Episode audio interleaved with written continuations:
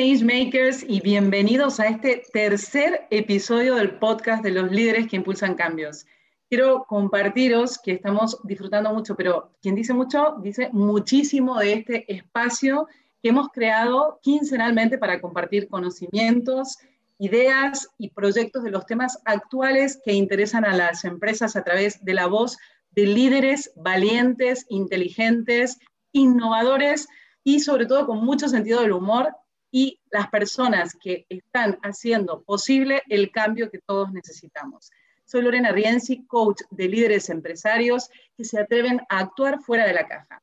Y como siempre quiero dar la bienvenida y presentaros a esta compañera de aventura, Verónica González Peña. Verónica es una experta en crear estrategias de marca efectivas, identidades poderosas, interacciones, experiencias memorables. Verónica, qué bien, qué bien que estamos hoy de nuevo juntas en este momento y espacio que hemos construido. ¿Cómo estás? Hola Lore, ¿qué tal? ¿Cómo te va? Encantada como siempre para este tercer episodio y poder compartir un momento más. Es genial porque nos vemos, se ha hecho una rutina ya vernos digitalmente, pero, pero de verdad que me encanta un montón porque lo pasamos muy bien. Es espectacular las personas que estamos conociendo, su experiencia, lo que nos cuentan. Así que yo creo que tenemos que meternos desde ya en, en todo lo que lo que traemos para, para, este, para, este, nuevo, para este nuevo episodio. Bueno, hoy realmente tenemos una invitada súper especial, ahora vamos a presentarla, pero queremos hacer una intro porque vamos a abordar un tema que se habla mucho, pero que de momento, honestamente, se conoce quizás no lo suficiente, y es la Agenda 2030 como oportunidad de negocio. Y por eso en este podcast queremos ayudar a que exista un mayor conocimiento de la Agenda 2030 y sus posibilidades para las empresas, tanto pymes como empresas grandes. La agenda de la que hacemos referencia lo que hace es que pretende avanzar hacia las sociedades con un crecimiento económico inclusivo y mayor cohesión y justicia social. Y sé que seguro que los que estáis escuchando deben decir, esto es básicamente una hipótesis, una utopía en estos tiempos, pero no, en realidad lo que está planteando esta agenda es que con un horizonte medio, medioambiental sostenible podamos realmente proceder a través de lo que son los 17 objetos de desarrollo sostenible que nuestra invitada de hoy nos va a ayudar a entender en qué consisten y cómo son posibles cubrir las políticas públicas domésticas, la acción exterior y sobre todo la cooperación que podemos tener entre todos para lo que es el desarrollo de esta nueva manera de actuar tanto a nivel personal como profesional y sobre todo a nivel empresarial. Piensen que esta Agenda 2030 se aplica por igual a los países desarrollados y en vías de desarrollo como lo que es Latinoamérica y Caribe, y se abordan las raíces de lo que es la pobreza, la desigualdad y la degradación del planeta, y sobre todo pretenden ser profundamente transformadores. Es por eso que queríamos contar con una mujer no solamente increíble desde el punto de vista de su trayectoria profesional, sino que queríamos también que pudiéramos tener a alguien que pueda ayudarnos a entender realmente de qué va la Agenda 2030. Cristina Masach, bienvenida a este espacio de Changemakers en nuestro tercer episodio. ¿Cómo estás? Muy bien, sobre todo porque, a, ver, si alguien te dice eres una changemaker, esto significa que eres muy guay. Entonces, yo encantadísima de, de tener ese título. Ya con eso yo me apunto a todo lo que me, digáis. Voy a, voy a compartir con nuestra audiencia, si me lo permites, algo sobre ti. Y tengo mi chuleta porque la realidad es que tiene un currículum increíble, o sea, hay cosas que conozco de ella, pero hay otras que me gustaría no olvidármelas. Y os cuento, Cristina es economista y ha trabajado en puestos directivos de diversas áreas funcionales en multinacionales de distintos sectores durante los últimos 20 años en tecnologías de la información, en Philips, en Origin, y primero ha sido posiciones financieras, luego como consultora de SAP en diferentes proyectos transformacionales en, a nivel internacional, y sobre todo en Pharma, en Sanofi, por ejemplo, en Lab, en, como control comercial, por ejemplo, en varias divisiones de negocios, en Gran Consumo, en Zara Lee, liderando lo que ha sido el marketing de marcas globales como Ambipur o Sanex, son súper conocidas, así que seguro algunos de vosotros les resultan familiares, además de otras marcas locales como Mosel, Badedas, Petit Cherry y S3. Y en lujo y moda ha estado en Toast y ha sido directora de marketing, comunicación e imagen mundial, con lo cual una carrera espectacular. En el 2015, les cuento, fundó la compañía Soft Landing, donde ha sido y es asesora a clientes de gran variedad de sectores en materias de estrategia, marketing y ventas y storytelling, comunicación y lanzamiento de productos, para crear o relanzar proyectos de negocio y consolidar lo que es el crecimiento y lo que son los planes de comunicación diferencial. Con lo cual, como ella le gusta decir, ayuda a hacer brillar los proyectos y las personas que lo hacen posible. Así que, Cristina, bienvenida a esta, eh, este espacio y este encuentro en donde seguramente aprenderemos muchísimo de ti. Seguro que aprenderéis y yo también aprenderé porque, claro, al oírme a veces digo, mm, esto lo tendría que mejorar, así que todos aprendemos. Bueno, espero que no me haya olvidado de nada y, sobre todo si me olvido de algo, dímelo que todavía estamos a tiempo porque yo tengo mi, checklist de preguntas que hemos preparado para poder aprovecharte hoy con todo tu conocimiento, si te parece bien. Nada, yo encantadísima de, de esta conversación con vosotras, la verdad. Muy bien, vamos al lío entonces. Mira, la primera pregunta, cuando, cuando he estado reflexionando con Verónica sobre cómo podíamos ayudar a que las empresas y los que lideran las empresas puedan de verdad aprovechar lo que es el Plan 2030, sobre todo a los que estamos trabajando en liderazgo sostenible y de innovación sostenible, como es mi caso.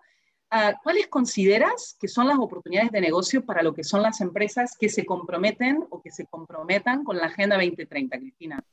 Bueno, eso, espero que sean las conclusiones a, a, las que lleguen todos los que están escuchando esta hora, pero eh, la primera cosa que os adelanto es que hay oportunidades de negocio reales no utopías, como decías al principio, sino reales.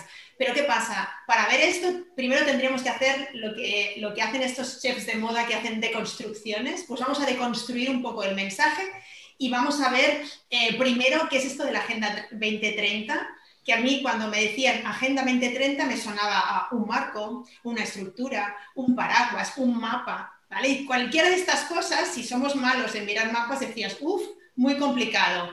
Entonces, la mayoría de las personas lo que piensas es, esto es para otros, debe ser para empresas grandes, para los políticos, para instituciones públicas, esto nos queda muy lejos. Pero otras personas piensan, ah, me parece que esto es una utopía, solo son titulares, es una teoría, sirve para la foto, pero luego están y luego se van, ¿vale? Entonces, yo me imagino tres personas diferentes, un autónomo que es comercial, por ejemplo, un pobre gerente que está sufriendo porque trabaja en las artes escénicas y ahora mismo tiene un problema con todo el COVID para volver, digamos, a relanzar su producto. Y una tercera empresa, por ejemplo, que es una imprenta que hace tarjetas, folletos. Y, yo creo que este tipo de personas ni siquiera eh, les viene a la cabeza si es una oportunidad de negocio o no, seguro, ¿eh? Pero si ah, descubrimos qué elementos hay detrás de eso de la Agenda 2030, me gustaría que cambiar, hacerles cambiar de opinión, ¿no? Y si os convenzo a ti, Lorena, y a Verónica, que, es, eh, que estáis más que convencidas, imaginaos a los demás, ¿no? Entonces, lo que he hecho es deconstruir el mensaje. Y la primera cosa que pensé es, parece que va en serio. Y dije, ¿y qué quiere decir va en serio? Que nos dice, tenemos una agenda para el 2030, con lo cual hay un año, ¿vale? Si fuera solo para la foto, no habría un año la segunda, hay 17 objetivos concretos, ¿vale? Y además tienen sentido, todo el sentido. Si yo ahora, todas las personas que me, escuchan, eh, les dijera, si queremos mantener el mundo tal, tal como lo conocemos para las nuevas generaciones, en aspectos como persona, medio ambiente y prosperidad, ¿qué cosas o qué palancas tendríamos que atacar? Os digo que saldrían los 17 objetivos, porque es sentido común. Es decir, todo el mundo piensa en pobreza, en cooperación, en infraestructuras y trabajo decente, es decir, cosas como muy obvias, ¿vale? Pero no solamente hay 17 objetivos, luego, cuando tú haces un objetivo, como no pongas hitos, ¿vale? Metas para conseguirlo, no se, no se llega al objetivo. ¿Qué han hecho? 167 hitos concretos y dices, uff, eso quiere decir que se lo han trabajado, ¿vale? Pero ¿qué? cuando tú tienes un negocio, ¿qué piensas? Vale, vale, tienen hitos, pero ¿cómo lo van a medir? Porque si no se lo lleva el viento. Pues no, han puesto 232 indicadores. Así que la primera cosa es que hay un amplio trabajo seguro, porque hacen como cualquier empresario haría con su plan estratégico. ¿Vale? Entonces dices, wow, me lo creo, vale, va, compro esto.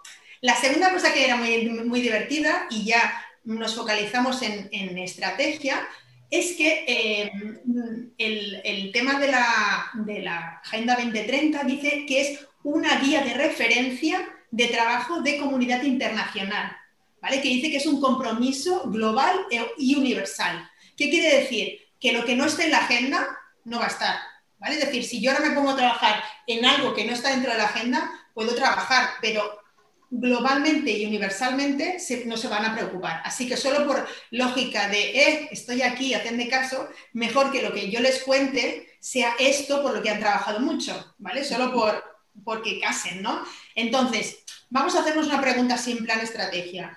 Eh, si yo tengo que trabajar, tengo una empresa y quiero trabajar mis líneas de trabajo o mis, en qué voy a dedicar los recursos en el futuro, pensarlo, ¿eh?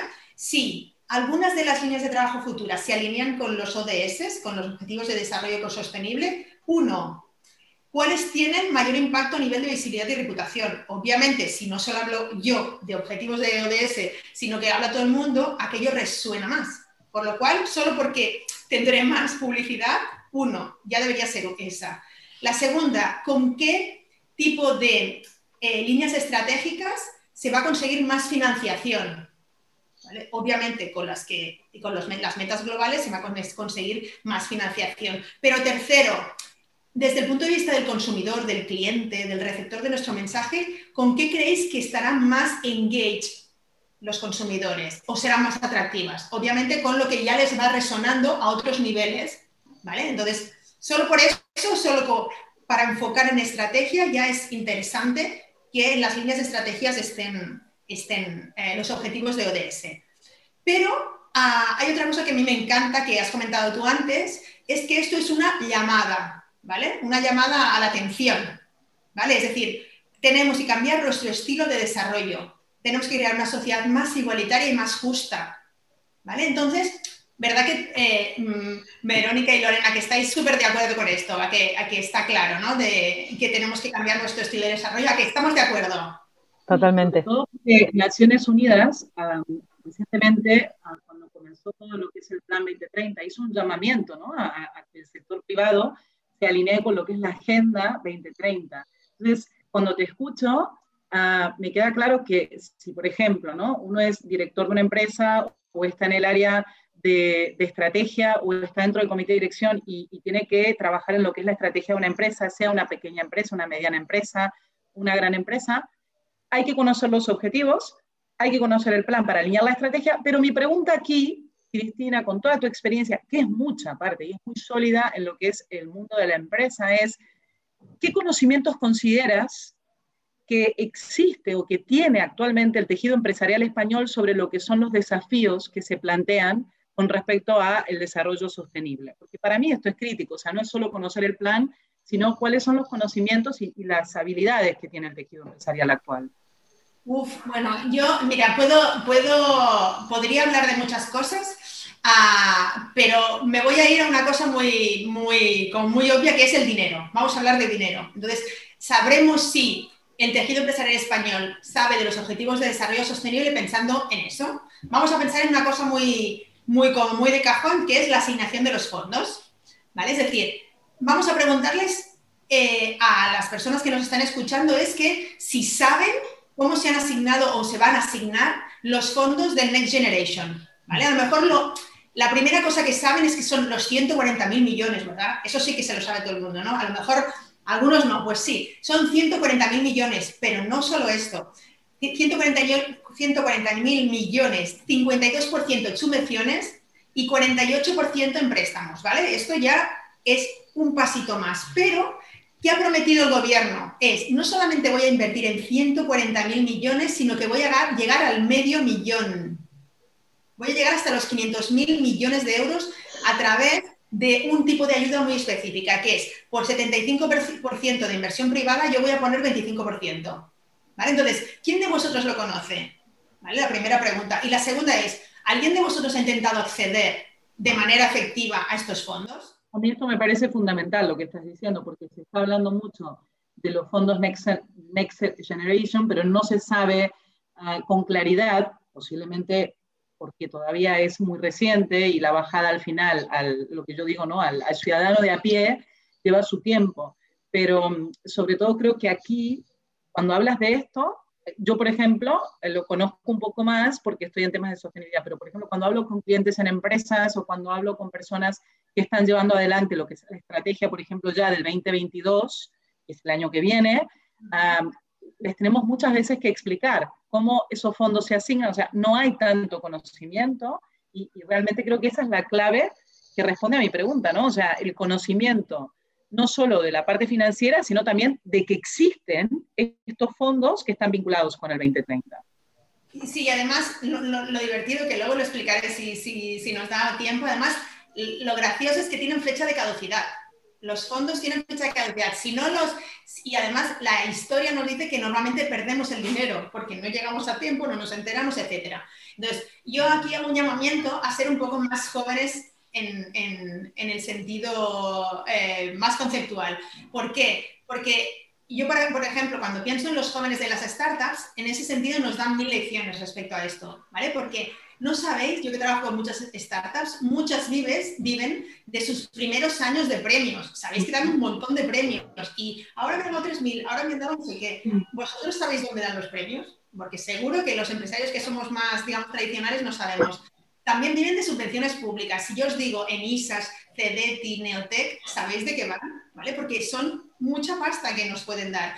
O hay business angels, hay financiación privada. Ahora, por ejemplo, los ah, mm, hay, una, hay una tendencia a que en lugar de invertir en real estate, en comprarme una casa, un edificio, lo que sea, es quiero invertir en startups, quiero invertir en negocios, quiero invertir en oportunidades, quiero invertir en cosas que tengan un impacto social. Y aquí los ODS vuelven a estar conectados. Si tú tienes una cosa que impacta en el progreso entendido como un progreso sostenible, incluso puedes acceder a fondos privados que ni siquiera te habías planteado.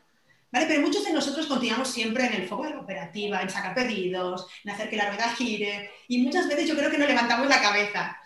Entonces, yo en estos casos lo que yo recomiendo es, hay empresas expertas en licitaciones, en acceder a fondos, y yo creo que hay que invertir el tiempo y debemos pedir ayuda, porque no somos Robinson Crusoe, que lo sabe todo. Tenemos que hacer que nos ayuden porque nos estamos perdiendo dinero y además que se pierde y se va a la basura, porque ese dinero no se esto, esto, que me dices en este momento me, me, responde a una pregunta que la compartiré, pero, pero de alguna manera tengo la respuesta por tu parte, que es ¿Por qué es importante ¿no? que los empresarios y empresarias y los líderes de las empresas actuales se comprometan con los ODS? Porque al final la, respuesta que me viene es, primero, porque esto es un compromiso universal e internacional.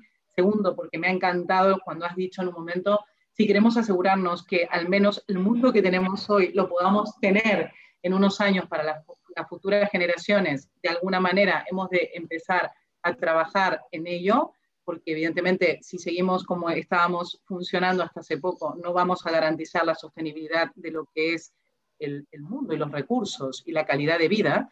Y tercero, porque también creo que hay mucho conocimiento que personas como, tú, una profesional eh, que puede muchas veces ayudar, sobre todo has mencionado un colectivo en el que yo creo fervientemente, y, y Verónica desde luego que estoy segura que, está de acuerdo conmigo porque es el futuro y es el emprendedor y las personas que al final están apostando a, crear proyectos sostenibles desde cero porque de verdad creen en, esta apuesta y sin estos recursos muchas veces es difícil porque los primeros dos o tres años de un emprendedor son realmente complejos y se requiere mucho apoyo y, y, es la primera vez que estos apoyos empiezan a aparecer y hay que aprovecharlos. Así que esta era me quedo con estos tres conceptos que tienen que ver con la última pregunta, ¿no? Y doy el paso a Verónica, que te cuento que Verónica pues se lo ha preparado mucho más que yo, ¿eh? Así que ahí te lo dejo. A ver, Cris, ¿cómo nos respondes a, a, Vero? Mira, hay una de las partes, Cristina, gracias, Lore. Eh, hay una de las partes que es más, eh, nosotros, yo soy mucho de aplicar las cosas en nuestros proyectos dentro de, dentro de nuestra empresa y también los proyectos porque vemos la realidad de cada uno de nuestros, de nuestros clientes, ¿no? Y, siempre lo, comentamos y, lo hemos charlado off the record con Cristina un poquito, aquello de decir qué importante que es crear una, un, un proyecto, una estrategia de comunicación, de branding, muy alineada, muy con los pies en la tierra, a valores, porque eso es lo que va a crear la cultura corporativa. Todos sabemos perfectamente que el valor más importante de una marca es el impacto que genera en las personas. Entonces, si las marcas somos creadoras de opinión, generadoras de cambio y podemos dar un impacto que puede ser positivo o negativo, tú imagínate lo importante que es alinearnos a estos 17 puntos, a estos 17 super objetivos, a todos estos hitos que nos has comentado, a todos estos, em, eh, ¿cómo los comentabas, eh, Cristina? Que eran los... desarrollo sostenible. No, no, no, no, que nos comentabas que eran los hitos y eran los 230 eh, indicadores. Los indicadores de que lo estamos... 232 indicadores y 167 hitos. Claro, indicadores de que lo estamos haciendo bien. O sea, ¿cómo esto debe nacer dentro? Ah, y todo esto unámoslo a la rentabilidad. Es decir, si tomamos el caso de emprendedores, si tomamos el caso de que las empresas se pueden redefinir sus objetivos, su cultura corporativa, basándonos en esta agenda del 30, todo esto lo metemos en una coctelera y decimos, perfecto, sostenible, cultura corporativa, rentabilidad.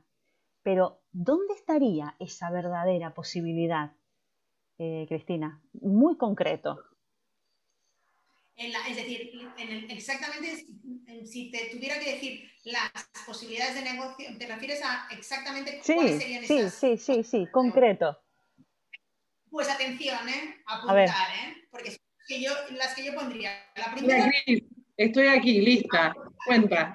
Apuntar. La primera que yo, digamos, ya lo hemos comentado antes, es que las temáticas de los ODS, ¿vale? Como por ejemplo salud, y bienestar, industria, innovación e infraestructura, vida submarina, eh, producción y consumo responsables, se convierten en los verticales, es decir, los sectores o los proyectos o los servicios que forman parte de nuestro futuro. Es decir, que nosotros estamos en los temas de moda, ¿vale? Los temas de moda que precisamente son los temas relevantes para todo el mundo. Es decir, uno, dotar de, esa pátina, digamos, de ODS a nuestros verticales, nuestros sectores, proyectos o servicios. Es la primera.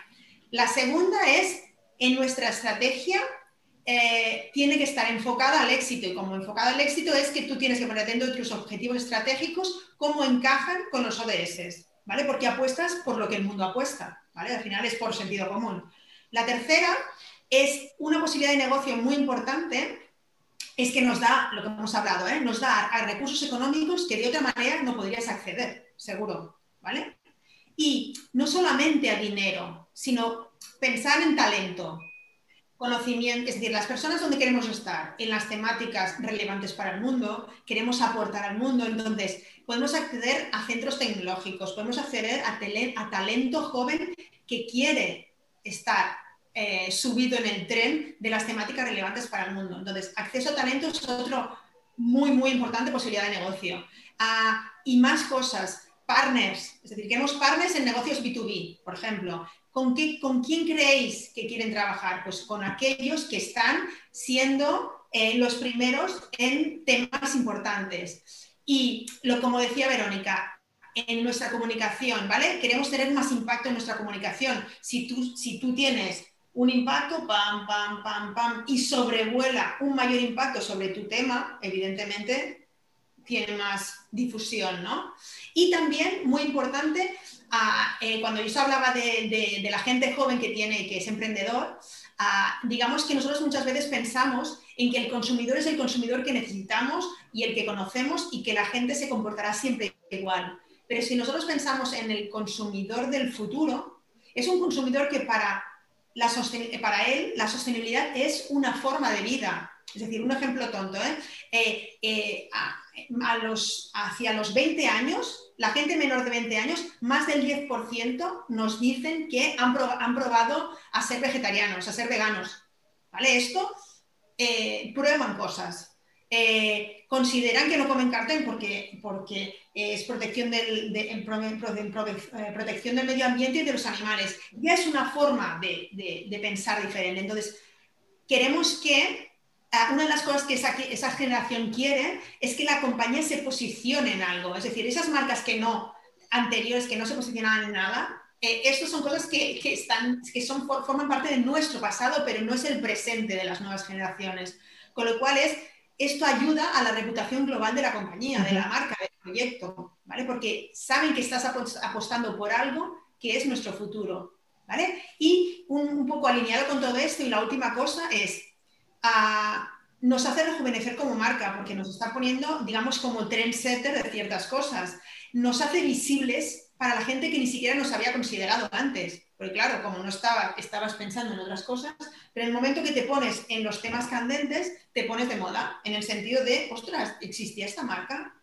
Digamos, porque ser sostenible no es una, no es una opción ya, es una forma de vida imparable. Antes era RSC, no, no, no. Ser sostenible en todo, en todas sus, sus perspectivas, desde el punto de vista de personas, desde el punto de vista de cómo, cómo tiene que ser la prosperidad del planeta sin, sin, sin, ser tan bipolares, que los ricos tengan más pasta y los pobres tengan pobreza energética, pobreza de educación, pobreza de agua. Es decir, las, en lugar de hacer bipolaridad, es no puede ser que en el siglo XXI estemos como estemos, ¿no? Entonces, esto es incuestionable. Entonces, todo esto, las nuevas generaciones que viven en el, que por, eh, viven en, el instante, en lo efímero, eso es importante. Entonces, evidentemente esto en la coctelera que decíamos, al final acaba siendo una posibilidad de negocio concretísima. Es decir, que esto lo podemos, de hecho, la invitación es para empresas de cualquier tamaño y de cualquier actividad.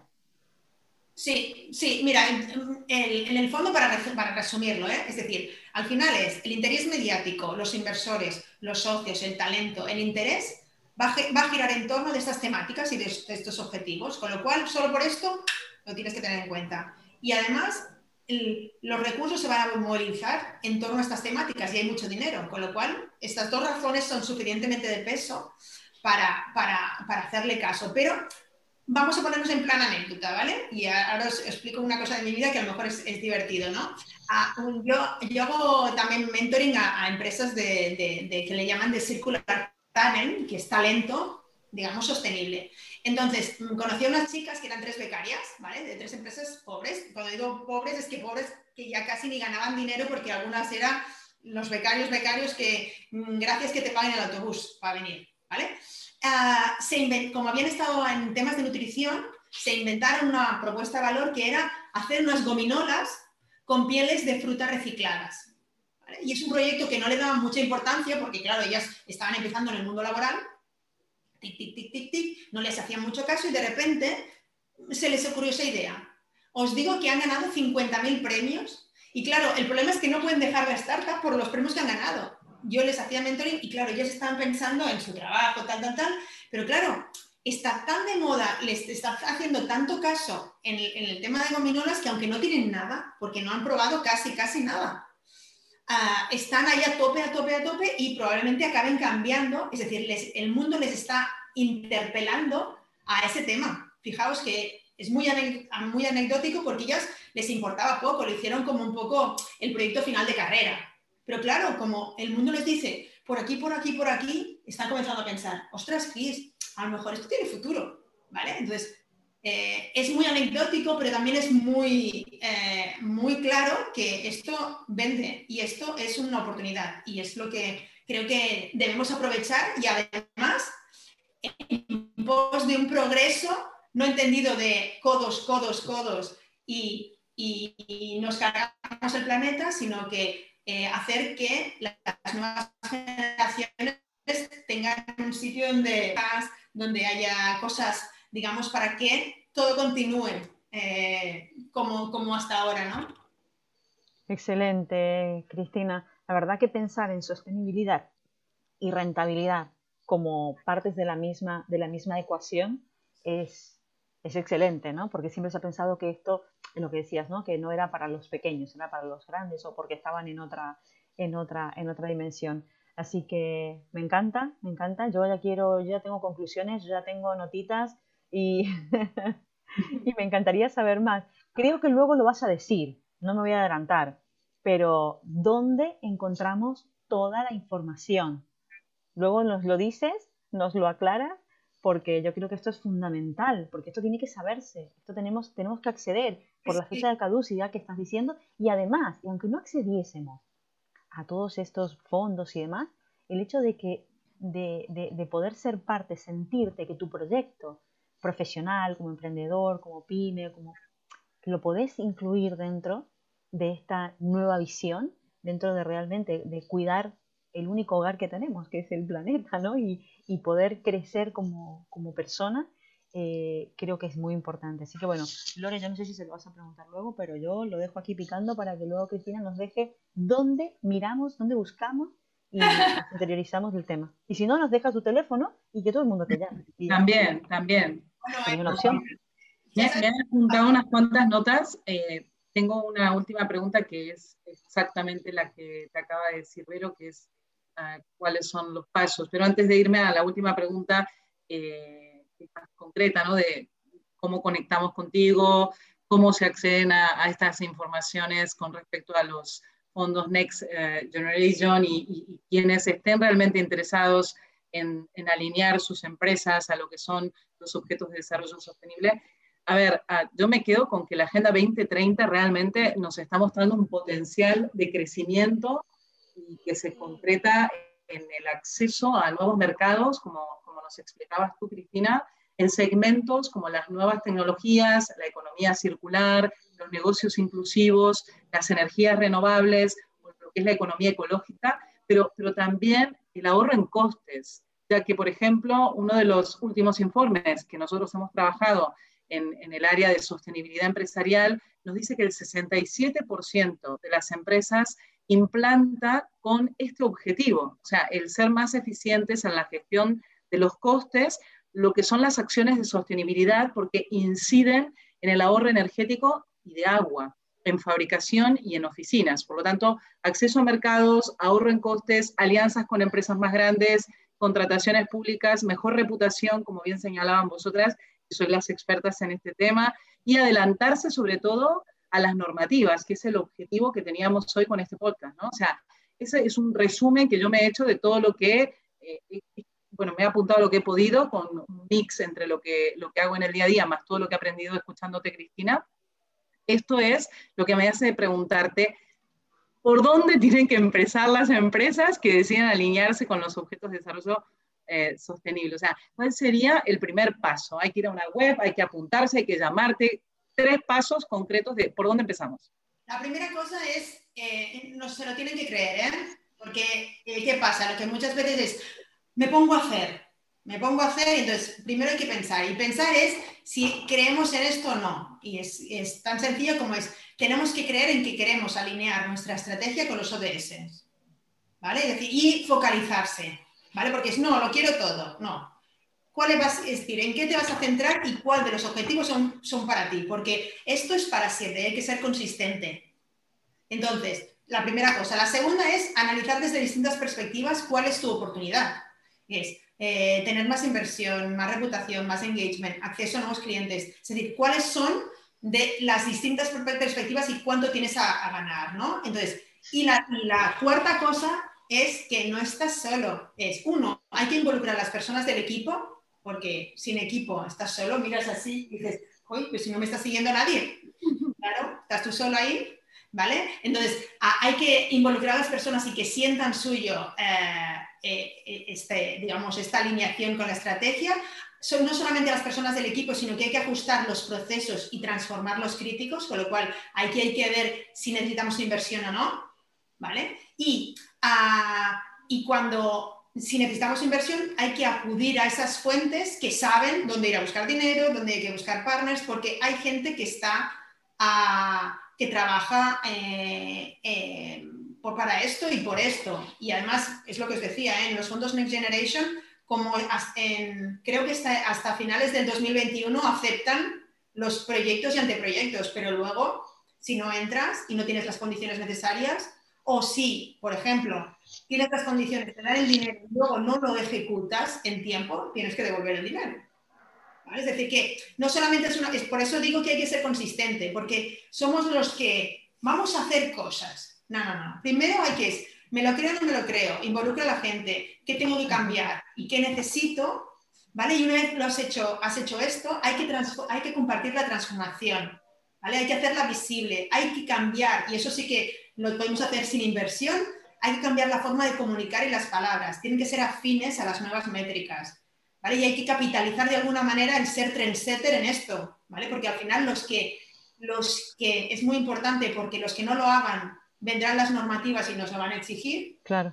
¿Vale? Y si no lo aplicamos en el momento, los consumidores cambiarán de marca. Es decir, que sí o sí hay que hacerlo. Sí, sí. Bueno, a mí te digo una cosa, Lore. Eh, me quedo con un montón de palabras. Yo me voy a quedar con palabras, ¿vale? Vale. conclusiones serían un montón. Pero la fundamental es eh, la comunicación. Yo que soy muy de comunicación, es no solamente comunicar con, los, con lo que hacemos, con lo que nuestra empresa, nuestra marca, nuestra, nuestra actividad, comunicar qué estamos comunicando con lo que hacemos, aquello de no serlo, no también parecerlo, pero comunicarlo, decir, dejar un registro de lo que estamos haciendo. Eso hacia afuera. Luego lo que decía Cristina, hacia adentro. ¿Cómo, cómo, cómo hacemos para que nos sigan? ¿Cómo ser el flautista de Hamelin, no? De enamorar a nuestros principales eh, clientes, que son nuestro equipo. ¿Cómo los hacemos? ¿Cómo les hacemos poner la camiseta de la sostenibilidad? Es decir, hacerlo, lo planteamos, lo decimos, está precioso, lo soltamos y decimos que somos de esta manera. No, pero es que dentro también tenemos que hacerlo. Con lo cual, esa creo que es una de las conclusiones eh, que, me gustan, porque aquello del, greenwashing, ¿te acordás? Que se habló tanto, ¿no? Bueno, ¿y qué pasa con la sostenibilidad? Resulta que ahora todos somos sostenibles, todos somos cruelty free, todos somos eco, todos somos bio, pero ¿qué hay realmente de eso, no? Entonces ahí me surge la, la segunda palabra. Comunicación era la primera, honestidad o transparencia, la segunda. Me encanta.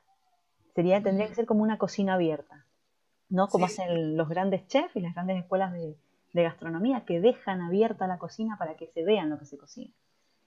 La tercera palabra que me encanta, que es la de eh, que somos personas, las marcas son personas, interactuamos con personas, no con estadísticas, con personas, con lo cual nos podemos equivocar. Y si necesitamos hoy redimir todos estos 17 puntos, mejorar, es porque algo antes hicimos mal. Entonces, no nos escondamos debajo de una alfombra, como si meter la cabeza en el agujero como la avestruz. Salgamos y esto lo hemos hecho mal. Ahora lo vamos a hacer bien. ¿Qué es de valientes? Al final, las marcas no son perfectas, porque las personas no somos perfectas. Entonces, mm, asumamos que lo hemos hecho mal, que tenemos esta posibilidad de hacerlo bien, pero con orgullo, que creo que eso es importante. Mm, y, bueno, me quedaría charlando un montón más, pero bueno, esas son las palabritas que te gustaron, ¿les han gustado? He tomado notas. Agrego, una que, me parece fundamental y es evolución.